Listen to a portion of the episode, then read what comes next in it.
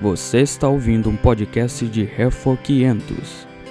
Siga-nos através das redes sociais. Arroba Refor 500 Brasil.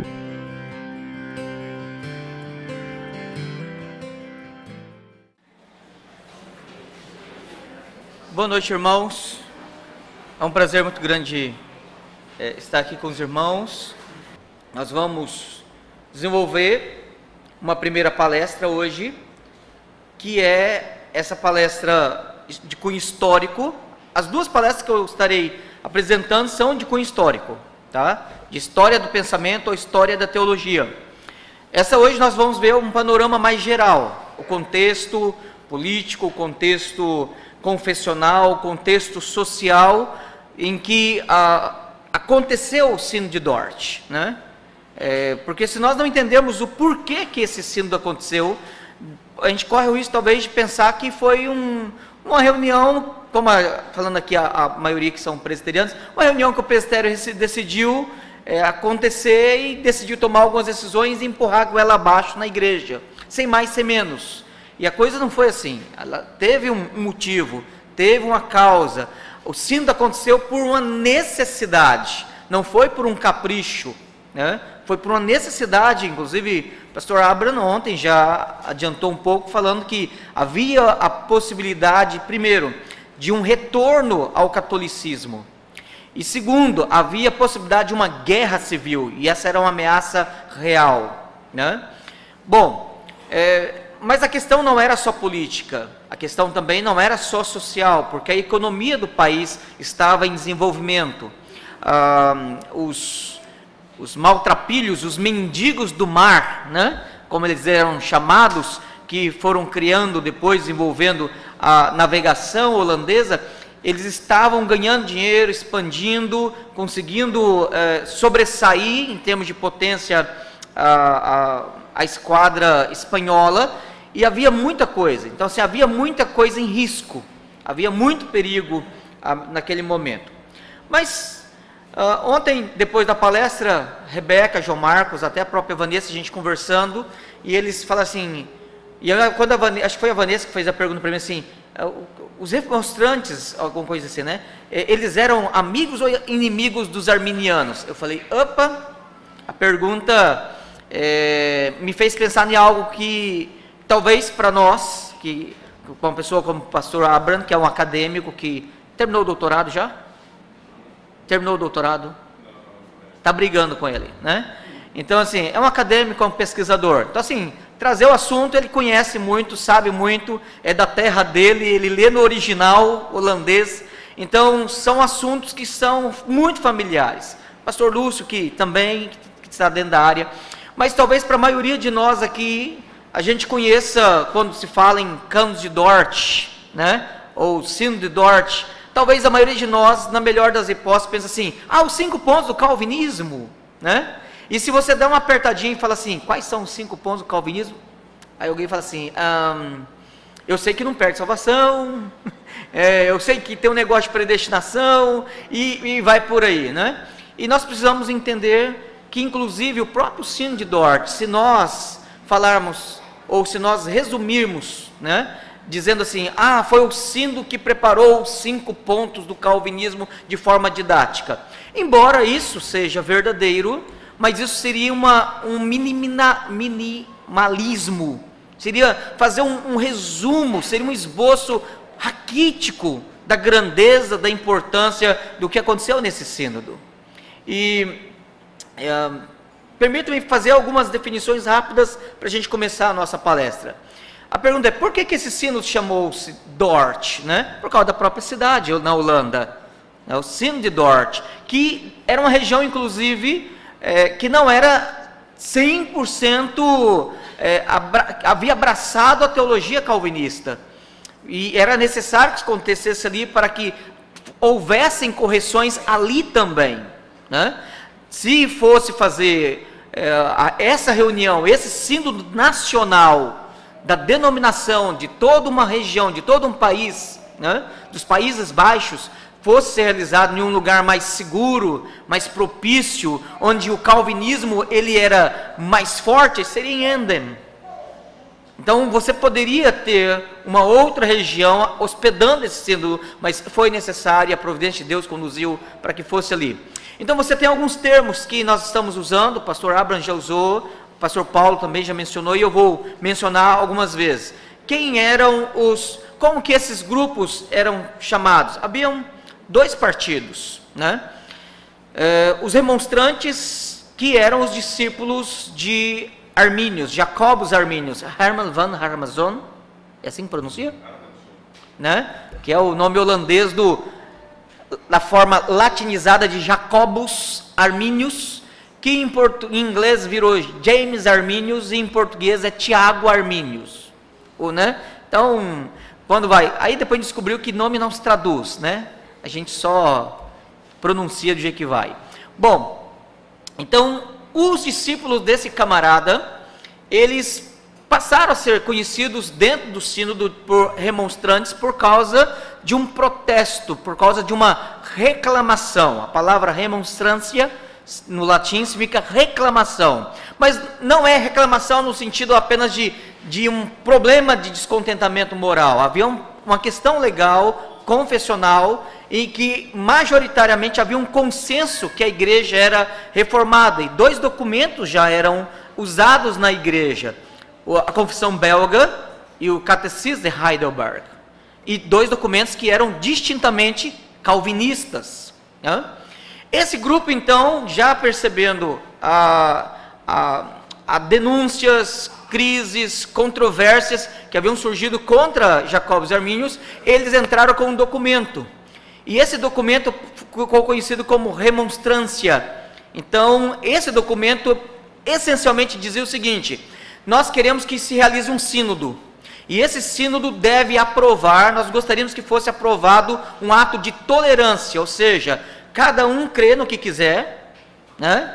a, a, a confissão belga precisa ser revisada para se tornar mais ampla, mais latitudinária, mais ampla, mais tolerante, não tão estrita e não tão precisa nas suas declarações, e, e que a interpretação de Jacobus Arminius seja considerado também como igualmente, embora não concordante com a perspectiva teológica de Heidelberg, do Catecismo de Heidelberg e da Confissão Belga, mas que seja considerada igualmente ortodoxa ou pelo menos aceita como uma opinião é, comum deles lá e outras questões mais que precisariam ser.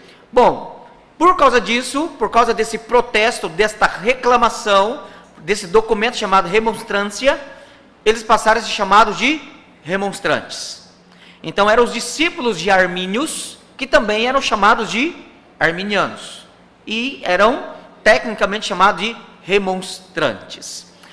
Os demais que não eram remonstrantes e que faziam então a ortodoxia dos, do catecismo e da confissão, que seguia então a tradição que estava sendo estabelecida ali calvinista, eles eram calvinistas, eles eram sinodais, mas também eles eram apelidados um grupo por causa do convívio e da proximidade da Universidade de Leiden, onde Arminius deu aula, e lá ele teve um colega chamado Franciscus Gomaros.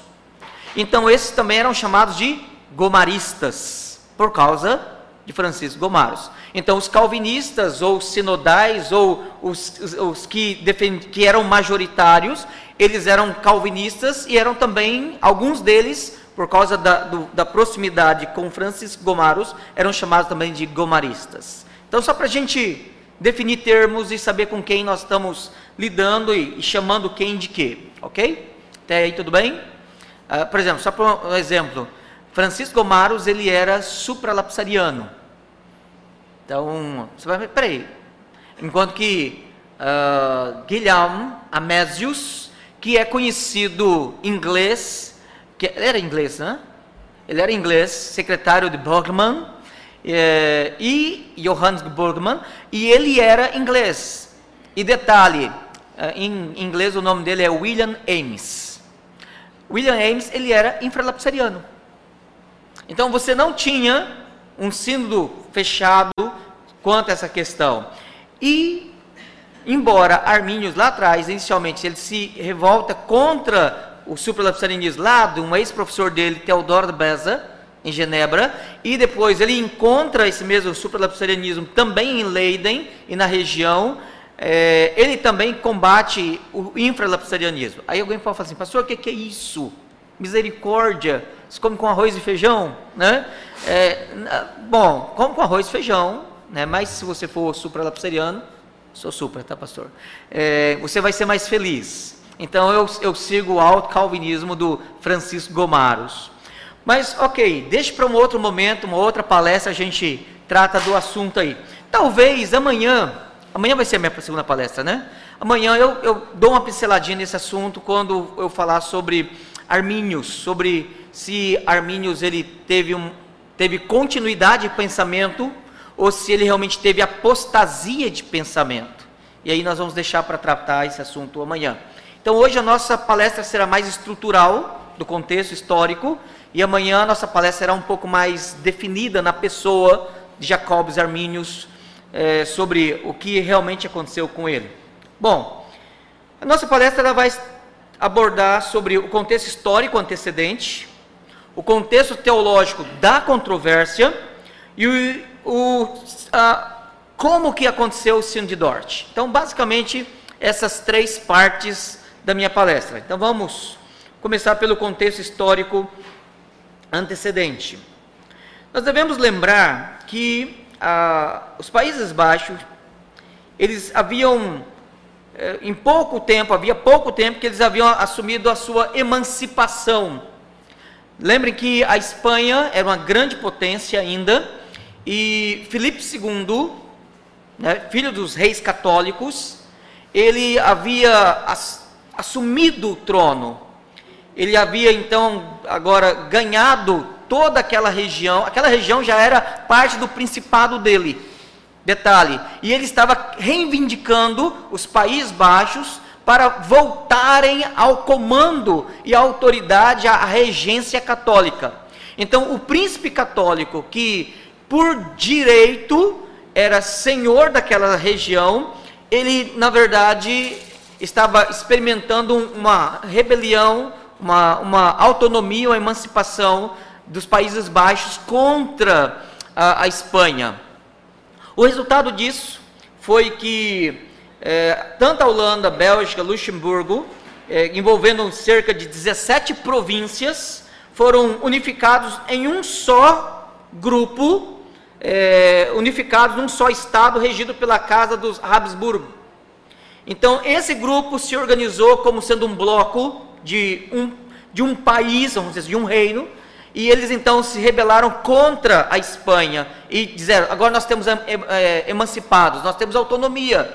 O Filipe II não é mais rei aqui, nós somos agora. E ser católico, é só para entender, num processo de emancipação, de autonomia, não era só uma questão política, porque a religião era o fermento que unia eles, era o argamassa, melhor, né? Que unia eles.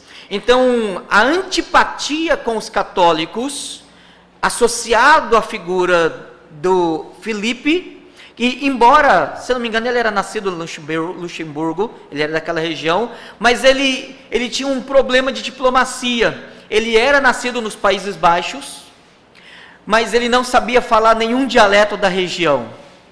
Ele havia sido criado como espanhol. Ele amava a Espanha. Ele priorizava a Espanha e ele fazia questão de morar na Espanha. Ele era amparado, obviamente, escudado pela igreja romana e a Inquisição era o braço forte dele. A própria Inquisição havia feito muitos estragos nos Países Baixos. E isso causou, nos Países Baixos, uma indisposição com a igreja romana. Quando eles emanciparam, eles pediram a sua autonomia, eles declararam a sua autonomia nessas 17 províncias, eh, eles então também rejeitaram o catolicismo, não rejeitaram apenas a, a, o Estado, não rejeitaram apenas o, a Espanha e Filipe II, mas rejeitaram também toda a religião é, defendida e pregada por ele, que era o catolicismo romano. Obviamente agora tinha uma opção, seria o luteranismo ou o calvinismo. Os luteranos estavam passando um período de crise entre eles, né? um período de controvérsia entre eles, e o calvinismo florescia. O calvinismo estava em potência, estava sendo disseminado pelos escritos e assim por diante. É, vários desses estudantes, inclusive, tinham ido aprender teologia com, com Calvino em Genebra, com, depois com Teodoro Beza e voltado. Ou haviam estudado através da literatura é, disponível naquele momento. Bom, o, o que vai causar de fato um rompimento com o, o catolicismo foi o fato de dois monges é, terem estudado em Wittenberg, lá com Lutero, né, e retornaram entusiastas de Lutero, da teologia de Lutero. Ah, e eles começaram então a levar as obras de Lutero e de outros luteranos para serem é, publicados na região dos Países Baixos, tendo edições e traduções, etc. Ah, só que o que aconteceu? Eles foram presos, ele chamava Henrik Voss e Jan, acho que Esch, assim que pronuncia o nome deles, é, e foram queimados na cidade de Bruxelas em 1 de julho de 1523. Esses foram os dois primeiros mártires perseguidos pela Inquisição romana. Isso gerou indisposição isso deu start, que gerou toda indisposição com a igreja, com a igreja católica. Carlos V, na sua morte, né, quando ele morre, é, o seu filho Felipe II herda a Espanha e os Países Baixos e declara perseguição àqueles que eram simpatizantes do protestantismo. O regente é, espanhol ele era vigorosamente católico e a política de intolerância religiosa se tornaria reflexo do seu governo absolutista que duraria de 1555 a 1598. Ele foi treinado para abominar o protestantismo sob a tutela dos jesuítas. O rei exigia incondicional aceitação do romanismo que estava se definindo no Concílio de Trento, foi mencionado ontem pelo pastor Abraham, que durou de 1545 a 1564. Um historiador chamado Lindenberg, ele diz o seguinte: a lealdade pessoal de, a Carlos e o fato dele não ter conseguido estabelecer uma mo, verdadeira monarquia nesse território pequeno e diversificado, que se encontrava sob a suzerania espanhola, são significativas razões das dificuldades com que se deparou.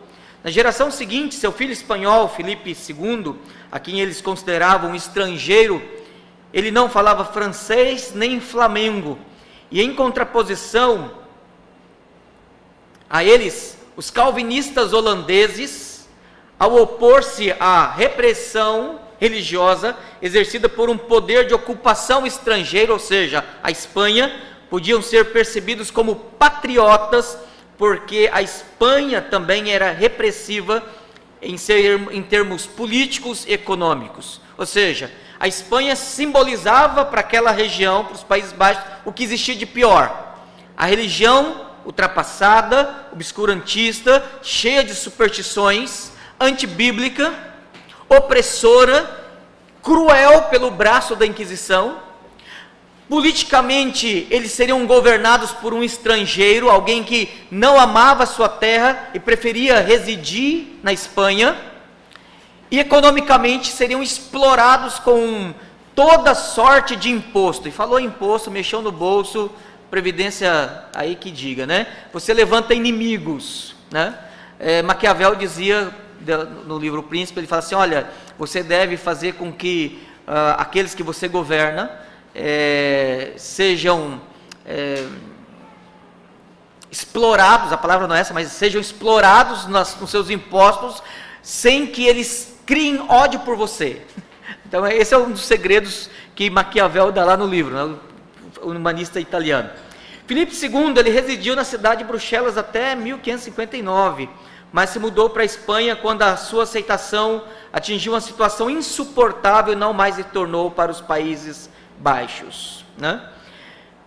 Grande detalhe é que um grupo de nobres holandeses aderiram à, à confissão belga em 1562, resistindo às medidas de extermínio do, de Felipe II. Então você começa a ter gente de poder, gente importante, comerciantes influentes, abraçando a fé calvinista, inclusive um documento é, calvinista e mesmo sob ameaça de serem executados. Por causa dessa nova confissão, eles ofereceriam as costas, isso é uma declaração deles. Mandaram, quando Filipe ficou sabendo que esse grupo havia abraçado o calvinismo e adotado uma confissão calvinista, falou assim: é para mandar matar. E eles mandaram um documento, uma carta para Filipe II, dizendo o seguinte: que eles estavam, que eles ofereceriam as costas ao açoite, a língua à faca a boca à mordaça e o corpo ao fogo, sabendo bem que aqueles que seguem a Cristo devem carregar a sua cruz e negar a si mesmos. É, se você nunca leu a carta de Guy de Bresse, ou Guy de Bresse, né, tem várias grafias, é, a carta que ele escreveu à esposa dele. Ela está traduzida em português, você encontra online, tá? Gratuitamente para ler. Vale a pena ler. Você vê não somente a, a declaração de um homem que amava a sua esposa, mas que realmente confessou a Cristo até a hora da morte. Então vale a pena conhecer. O Catecismo de Heidelberg foi traduzido por um cara chamado Petrus Datanus para o holandês em 1563. Para o uso litúrgico da Tenos, também preparou uma tradução dos 150 salmos metrificados, baseado no saltério genebrino. O documento confessional teve expressiva aceitação pela Igreja Nacional. Então, observe bem, praticamente com um ano apenas de diferença, tanto a confissão belga quanto o Catecismo de Heidelberg, 1562, 1563, os dois documentos eles se estabelecem no país. Eles se tornam documentos norteadores de doutrina, e aquilo que era conhecido pela teologia, pela literatura, pela influência de Calvino, a partir de Genebra, agora começa a se massificar em documento traduzido para o holandês. Eles estavam lendo na sua própria língua. Consequência disso foi que tanto a Confissão Belga quanto o Catecismo de Heidelberg foram aprovados pelos seguintes sínodos Antuérpia, 1566, Wesel, 1568, Emden, 1571, Dort, 1578, Haia, 1586. Né? E novamente confirmado contra os arminianos em Dort, em 1618 a 1619, no sino de Dort. Então, esses documentos acabaram sendo estabelecidos como doutrina. Ah, vou pular uma parte aqui para que nós possamos adiantar um pouco mais.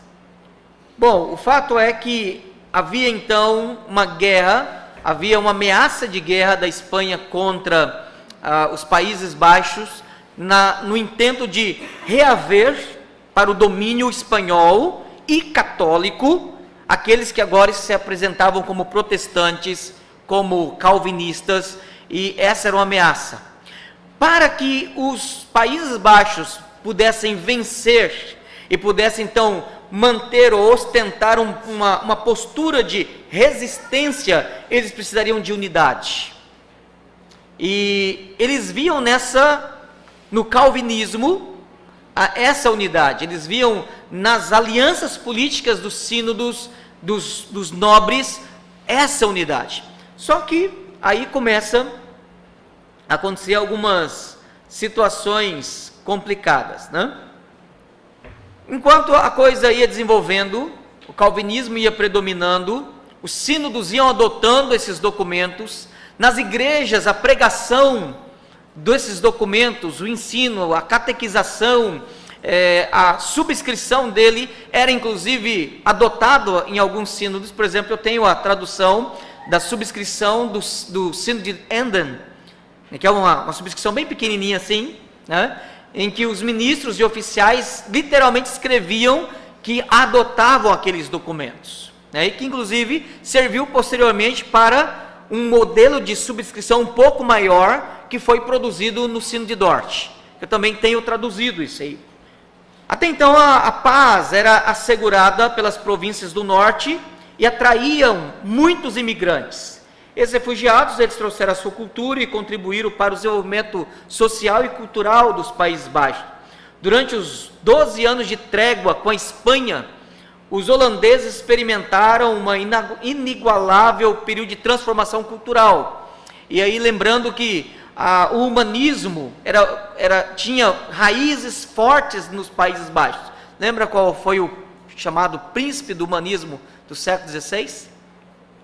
Erasmo de Rotterdam, holandês. Né?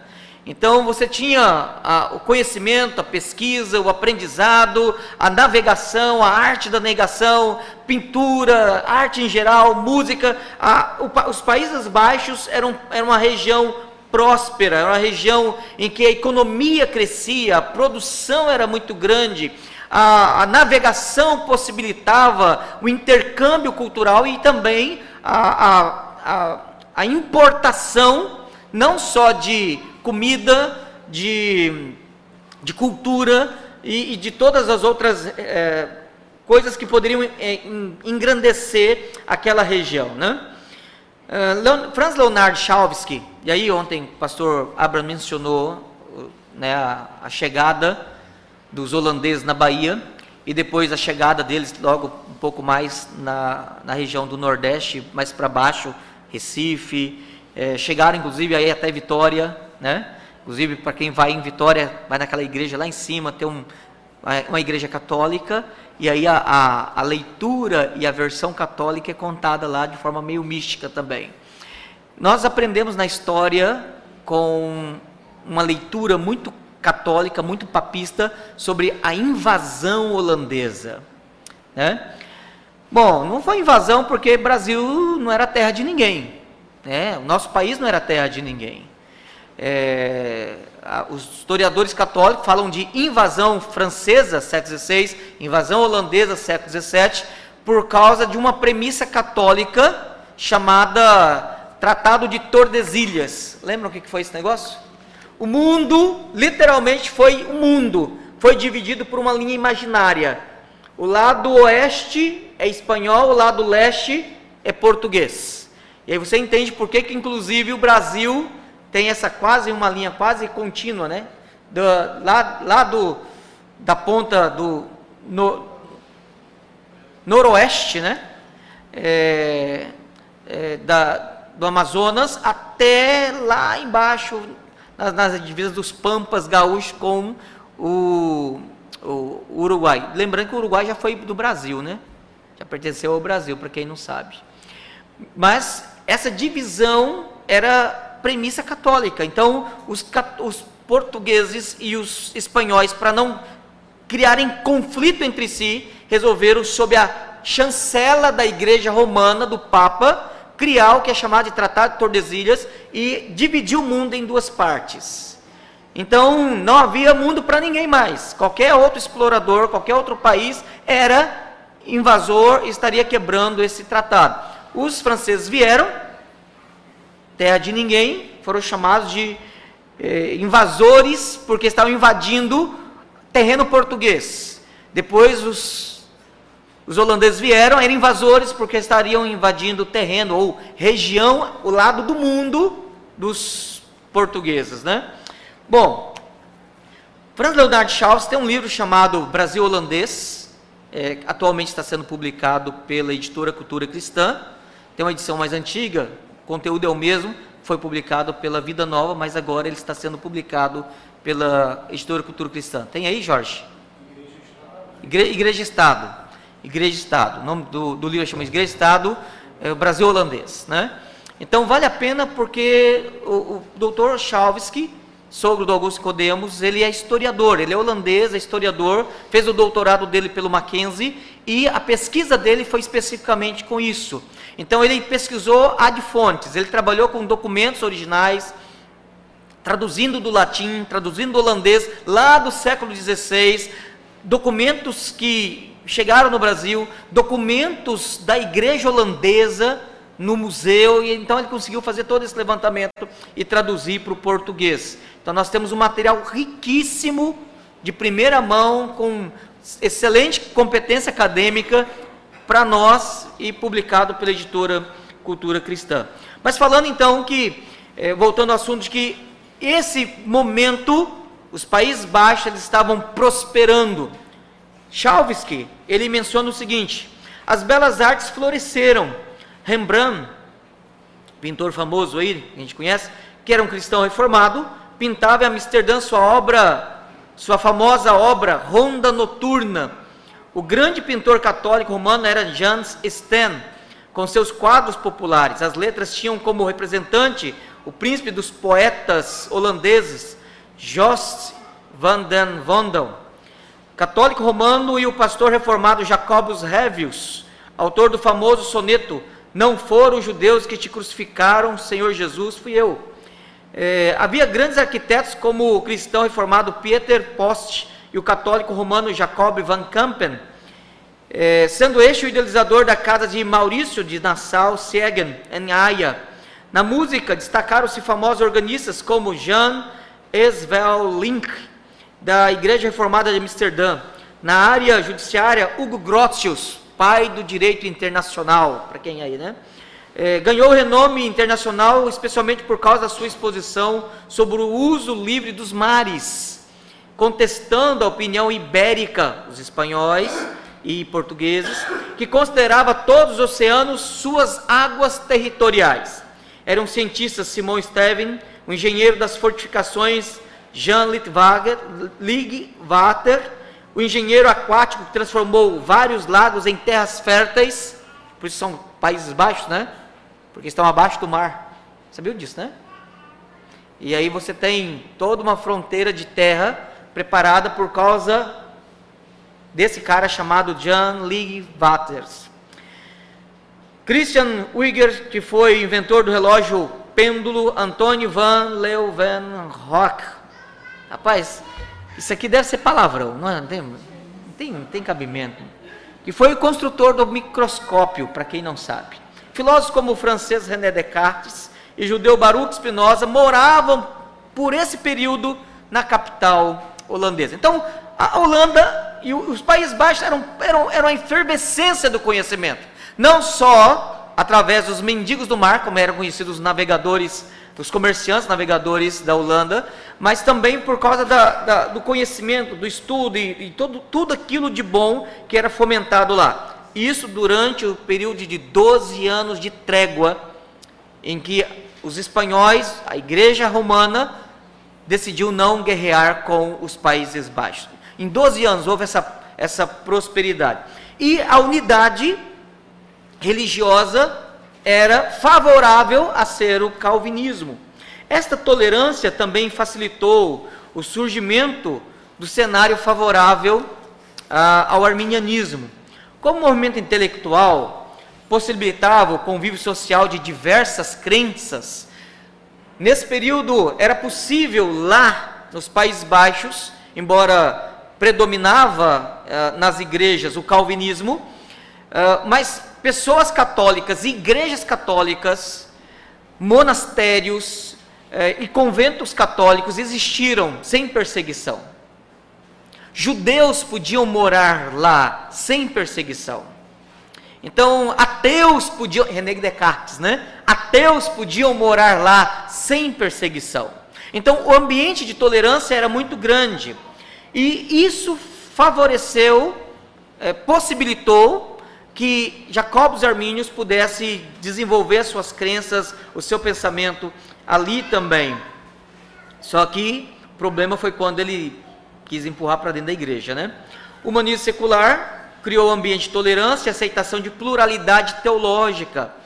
M.E. Osterhaven identifica que um dos problemas da controvérsia era que os calvinistas enfrentavam. Aí, citação de um camarada aqui. Um humanismo anticonfessional que era mais helenista, diga-se pagão, do que bíblico no seu espírito. Erasmo e Corny que eram dois pensadores, eram os heróis deles. Embora estes homens tivessem vivido muito tempo antes da reunião do sínodo, sua rejeição à doutrina da depravação humana e a defesa do livre-arbítrio foram aceitas pelo Partido Arminiano, cujo nome adveio de Jacobus Arminius, catedrático da, de teologia da Universidade de Leiden. Então você tem aqui a aceitação, a possibilidade. porque havia, eles, muitos haviam abandonado o catolicismo, mas não haviam abandonado a teologia do catolicismo. Esse era o problema. Né? Então eles haviam saído do catolicismo, mas o catolicismo não havia saído deles.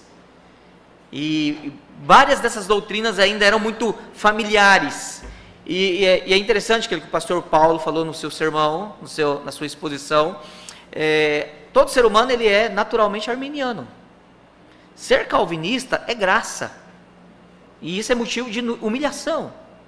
Porque é entender o evangelho, é entender a nossa insuficiência, é aceitar aquilo que Deus diz a nosso respeito e o modo perfeito, exato, verdadeiro, como Deus nos vê, em que não há um justo sequer, todos nós somos pecadores, da nossa boca urde veneno, nossos pés são velozes para derramar sangue. Nós somos inimigos de Deus por natureza, mortos em nossos delitos e pecados. É graça entender essas coisas. É o poder do Evangelho quem nos quebranta e nos torna humildes para dizer sim, é verdade, nós somos isso mesmo. Hã? Porque nós não temos nenhum poder em nós que possa resistir, que possa nos preparar, que possa contribuir, que possa cooperar com Deus em alguma medida. Então, esse entendimento é um entendimento de graça, é graça de Deus. Né? Bom, qual era o contexto confessional então nós falamos do contexto econômico, cultural e o contexto confessional. Embora eu já mencionei alguma coisa, os Países Baixos passaram a aderir à, à reforma. Ainda estavam minados pelo semipelagianismo romanista. Vamos lá entender aqui o negócio. Século IV lá, depois de Cristo, surgiu um, um monge. Ninguém quer ser pai dessa criança. Tá? Você vai encontrar em alguns historiadores dizendo, ele era galês, outros vão falar, ele era irlandês, outros vão falar, não, ele era inglês, ninguém quer, só os escoceses que não, não tem problema de atribuição, mas você pega um historiador e, vamos lá, ninguém quer ser pai da criança, mas esse monge, ele, ele vai dizer algumas coisas, ele, quando ele surge, ele surge, é o tipo do cara assim, o cara não é ninguém, aí o cara levanta jogando pedra em alguém que é famoso e ele faz fama na carona do famoso, né? Mais ou menos por aí. Nesse período, Aurélio Agostinho, vulgo Santo Agostinho, já era muito conhecido, já era respeitado, o pensamento dele já era influente na igreja ocidental, né? Pelágios era esse monge lá das ilhas britânicas, irlandês, galês ou inglês, ninguém sabe, mas ele nasceu naquela região e ele então começa a pregar algumas coisas que iam contra Aurélio Agostinho. Ele vai dizer uma das coisas principais dele que o homem ele é neutro. Ele é moralmente neutro, ele não tem o pecado original. Essa doutrina do pecado original era algo mentirosa. Todas as pessoas elas nascem neutras, elas são moralmente neutras. Elas e o que elas precisam o que acontece pelo fato de elas pecarem, fazerem coisas moralmente ruins, é porque elas aprendem a fazer isso. Elas são influenciadas pelo meio. Então, elas precisam aprender o evangelho. O evangelho vai educá-las e vai então ensiná-las a viver de forma correta. E esse camarada ele vai dizer então, por isso o homem tem livre arbítrio, porque ele tem moralidade neutra ele tem poder para isso. Bom, o que vai acontecer a partir daí, a gente já deduz, é que ele vai ser perseguido, condenado como herege, e a, here, a, a heresia do pelagianismo, ela foi condenada. E até hoje, curiosamente, até hoje, até a Igreja Católica Romana condena a heresia pelagiana.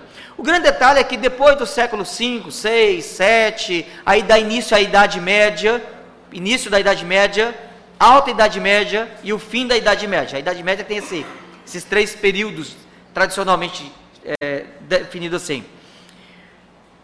O, o pelagianismo ele consegue influenciar e seduzir.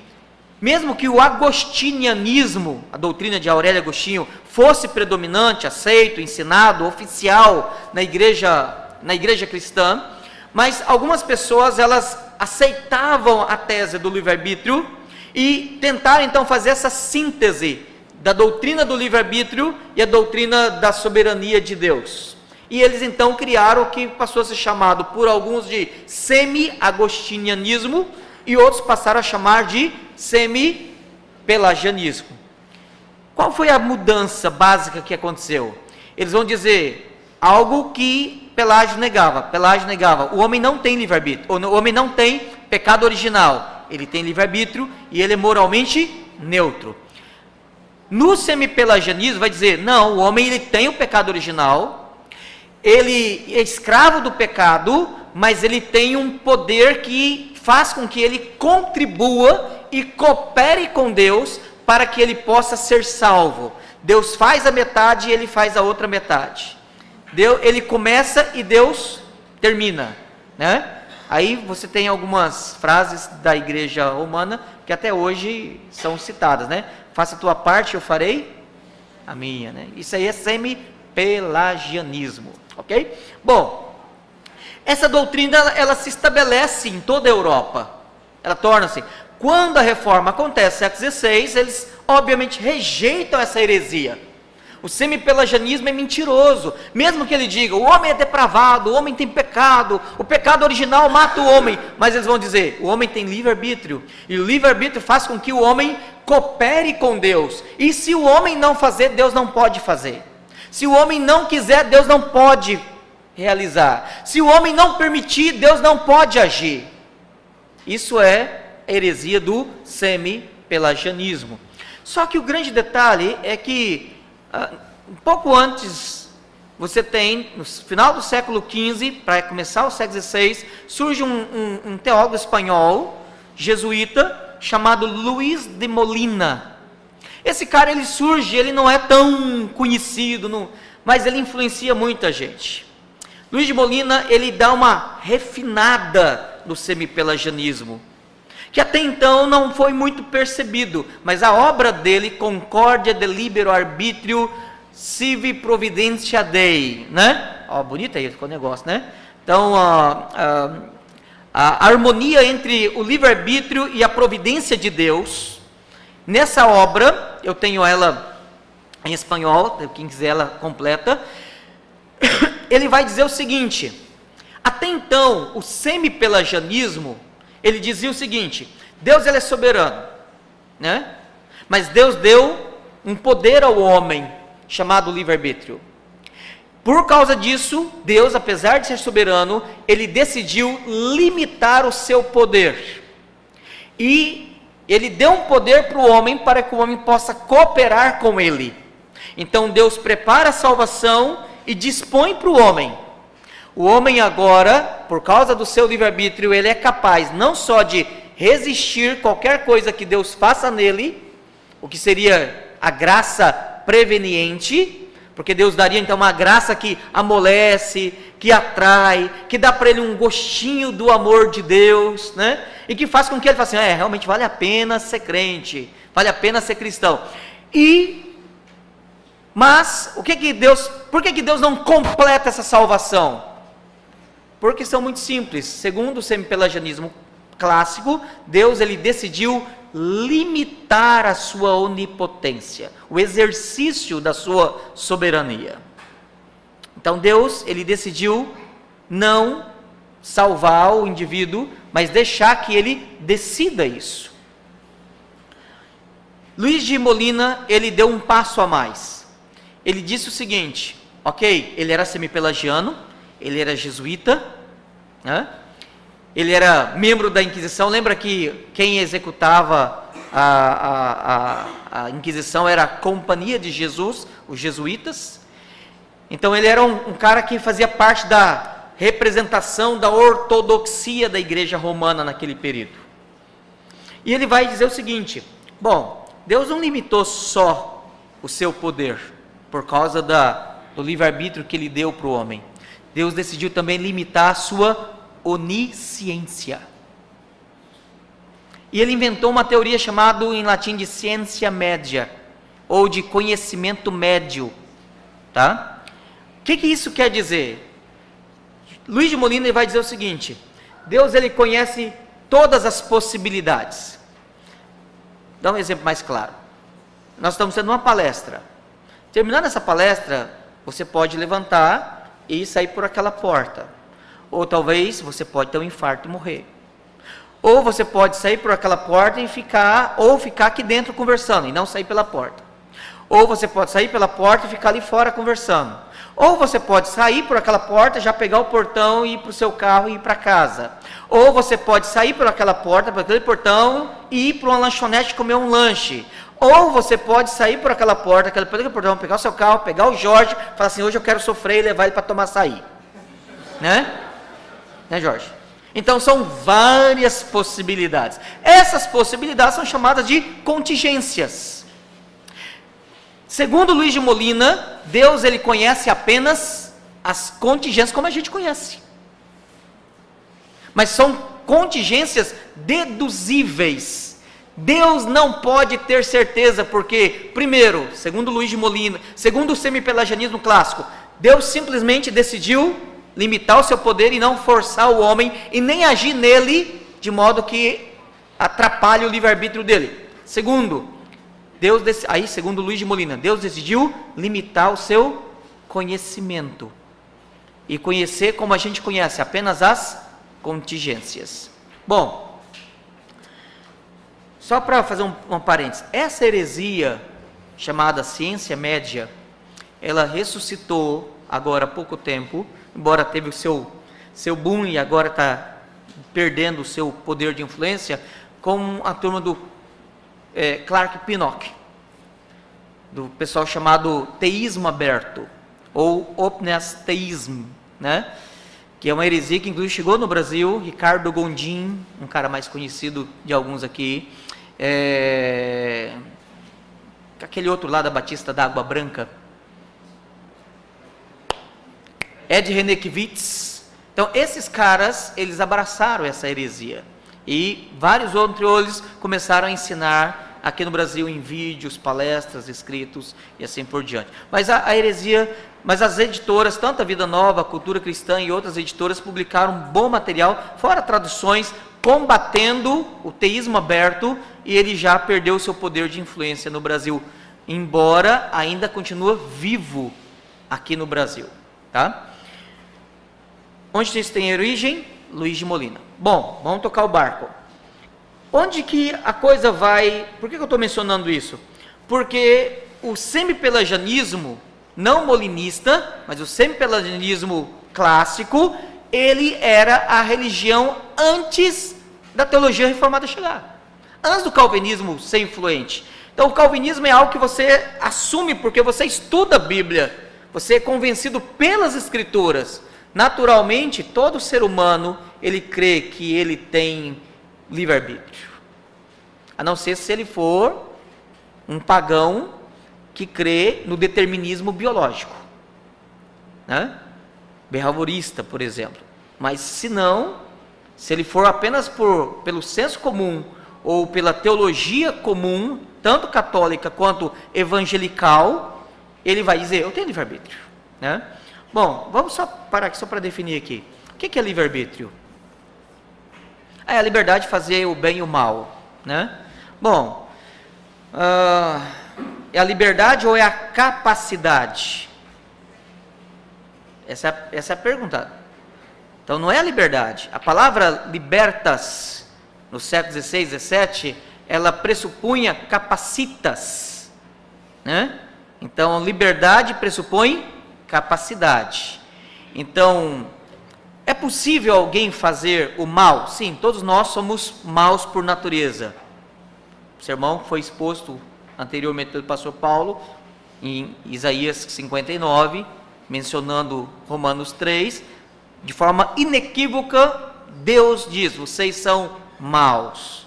Né? E esse foi o primeiro ponto do, do, do, do calvinismo, né? Depravação total. Ponto. Então, é possível que nós consigamos fazer algum bem? O homem sem Cristo, o homem sem a graça, ele é capaz de fazer o bem? Aí você vai dizer, é pastor, ele consegue ajudar, ele consegue. Peraí, peraí, peraí. Aí a sabedoria dos nossos pais, quando eles definem sobre o que é boas obras. Boas obras têm três critérios básicos. Primeiro, a motivação de amar a Deus sobre todas as coisas e o próximo como a ti mesmo. Segundo critério, estar de acordo com a qualificação externa de todas as implicações positivas e negativas da lei. E terceiro, o objetivo de glorificar a Deus acima de tudo e como o último e o completo motivo da nossa existência. Bom, se você conseguir fazer essas três coisas, você é capaz de fazer o bem. Lembra quando o jovem chegou em Jesus e falou assim: Bom mestre, o que me falta para ser salvo? O que me falta para entrar no reino de Deus? Eu, eu, eu, honro meu pai e minha mãe, eu não faço mal, eu não roubo, eu não faço aquilo, eu. Aí Jesus olha e responde o que para ele? Quem é bom senão Deus? Em outras palavras, ele precisava reconhecer que Jesus era Deus. Essa era a primeira coisa. Segundo, ele precisaria entender que ele estava se apresentando como sendo alguém bom, mas não era suficientemente bom, e na verdade nem era qualitativamente bom no padrão de Deus. Por questão muito simples. Por que, que as pessoas que não agem pela graça, nem por Cristo, nem pelo Espírito Santo, é, eles fazem o bem. Eles não, na verdade não faz o bem. Vamos lá. O primeiro critério é qual? Amar a Deus e o próximo a ti mesmo. Por que, que o espírita faz boas obras? Por amor a Deus, acima de todas as coisas? Por amor ao próximo? Embora eles aleguem, é por amor ao próximo. Não, é para que na próxima encarnação haja menos karma. Por que, que o católico faz boas obras? Para diminuir o sofrimento no purgatório e para garantir a salvação, porque a salvação é pela instrumentalidade dos sacramentos da igreja e também pela obras de caridade. Então, a motivação já está reprovada. Tá, o critério objetivo é o decálogo. Vamos pegar o sexto mandamento. Qual que é o sexto mandamento mesmo? Não matarás. Olha lá, gente. Né? Não matarás. Aí tem que aprender aquela musiquinha. Trazer a Elisa aqui para ensinar a musiquinha do Dez Mandamentos. Né? Bom, aí o que acontece? Pastor, eu nunca matei ninguém. Tá, o que, que você quer dizer com isso? Ué, pastor, que isso significa? Eu nunca matei ninguém. Certeza? Não, eu nunca cometi o crime de tirar a vida biológica de ninguém. Ah, isso é possível.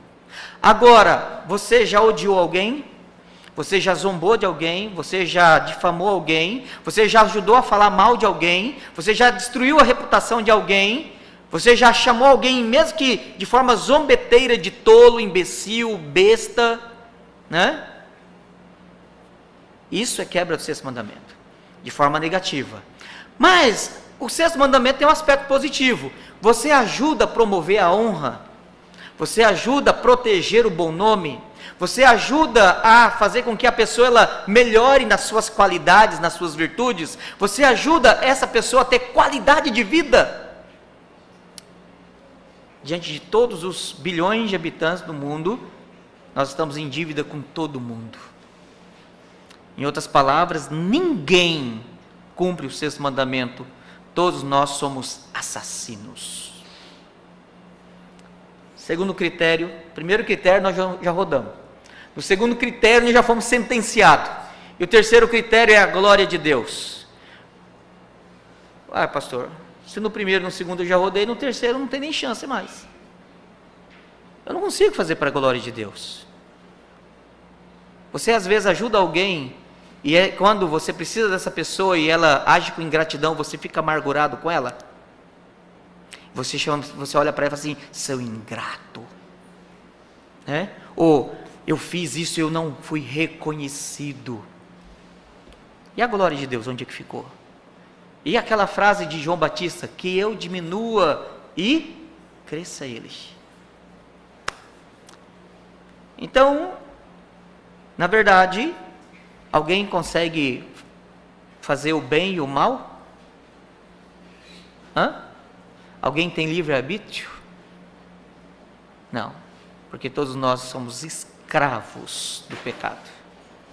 Mas se você quer outra definição de livre-arbítrio, que os arminianos usavam era de neutralidade moral. A pergunta é: nós temos neutralidade moral? Não, porque nós somos maus por natureza, nós somos pecadores por natureza. E livre-arbítrio ainda seria não neutralidade, mas uma capacidade de agir contrário à sua natureza. Adão foi criado perfeito, santo e adulto, maduro, certo? Ele não foi criado bebezinho e cresceu, já foi criado adulto, capaz de produzir, reproduzir e de criar e de recriar. Só que o grande detalhe é que ele tinha capacidade de agir contrário àquilo que ele era. Ele era santo, ele era perfeito, ele era maduro. Quando ele decidiu comer o fruto, desobedecendo uma ordem de Deus, sob ameaça de morte, ele decidiu pecar contra Deus. Ele decidiu agir contrário àquilo que ele era. E ele se colocou debaixo da maldição. E ele recebeu a morte de Deus sobre si e a sua descendência. O grande detalhe é que agora morto, o homem é escravo do pecado, do pecado. Ele perdeu parcialmente a imagem de Deus e o resto da imagem de Deus que permanece houve distorção. E o homem perdeu essa liberdade, a perfeita liberdade. A perfeita liberdade, inclusive no, na Confissão de Fé de Westminster, diz que a perfeita liberdade é amar a Deus e servir a Deus somente. Essa é a perfeita liberdade. Mas olha só, caído, escravo do pecado, não mais livre, a pergunta é: Adão é capaz, Adão e sua descendência, nós, sem a graça, sem Cristo, sem a ação do Espírito Santo, nós somos capazes de fazer algum bem? Não. Já vimos que não. Segundo, nós temos o poder de transformar, de mudar a nossa natureza? Gente, vamos entender o um negócio. Adão era santo, ele era perfeito ele se autoconverteu em escravo do pecado. Nenhum de nós, nascidos sob o pecado, tem o poder de se autoconverter em santo. Nós não temos o poder de fazer o caminho contrário que Adão fez. Entender isso aqui? O que o semi-pelagianismo diz é: sim, vocês são capazes de fazer isso. Esse é o problema. Bom, vamos tocar o barco aqui que a gente gastou um bom tempo com esse parêntese grande aqui. Né? É, na Holanda, tinha na região de Antuérpia um, um, teólogo que ele está sendo agora um pouco mais pesquisado. Duas obras dele, pelo menos, já foram traduzidas do, do latim para o inglês. Um cara chamado Francisco Június. Ele teve uma congregação francesa é, aceita na região de Antuérpia e produziu a sua própria confissão em 1566.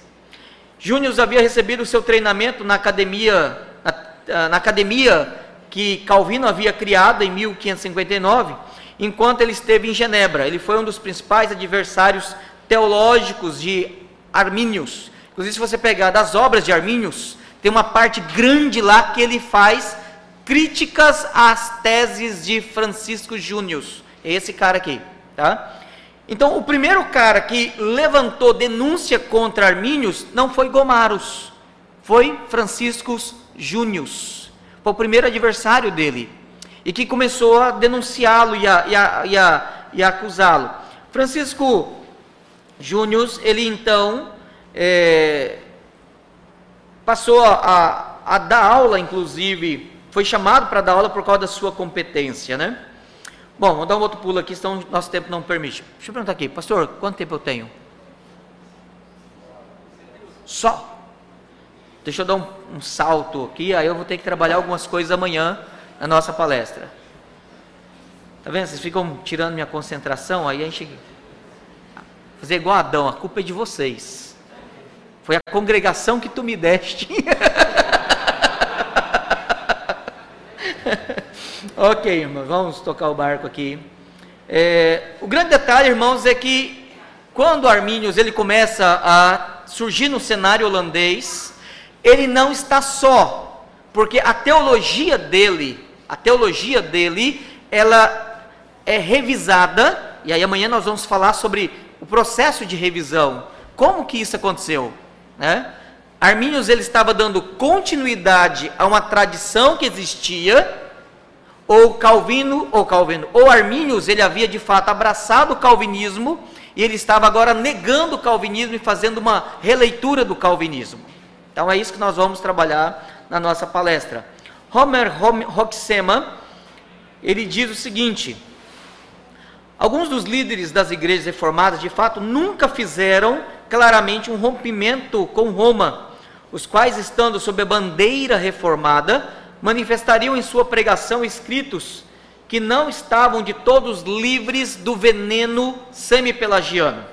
Muitos deles, por serem anteriormente clérigos romanos, ou seja, padres, bispos, não assumiram toda a teologia calvinista e preferiram preservar parte da sua antiga religião. Louis Prasman menciona alguns destes partidários que dificultavam o estabelecimento da reforma da Holanda.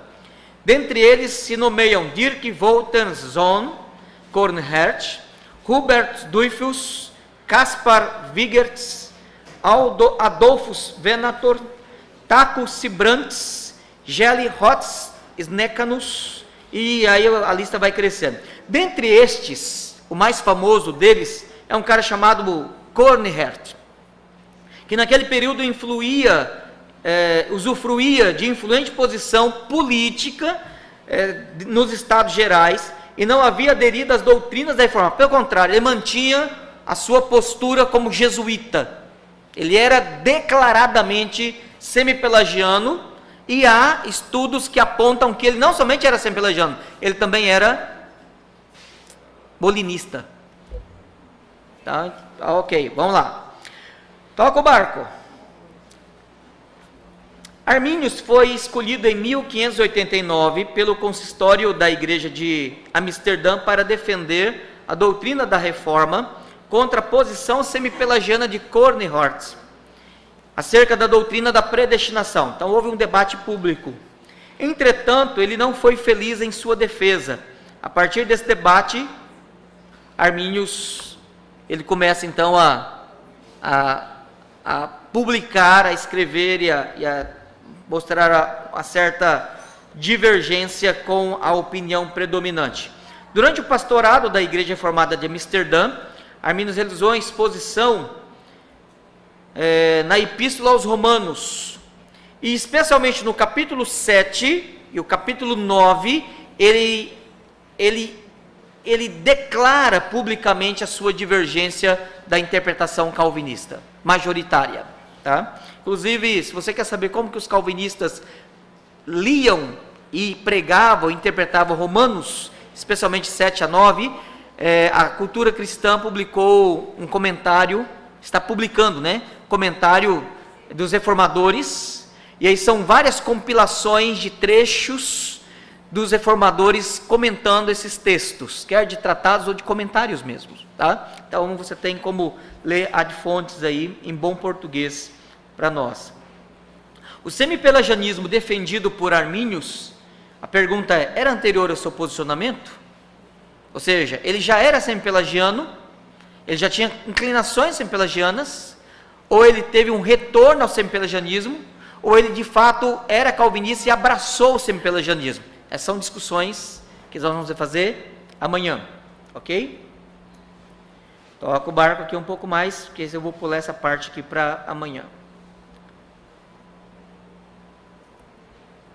Bom, o grande detalhe é que, só para a gente resumir, já que nós temos só menos de 15 minutos, Franciscus Júnior fez denúncia contra ele.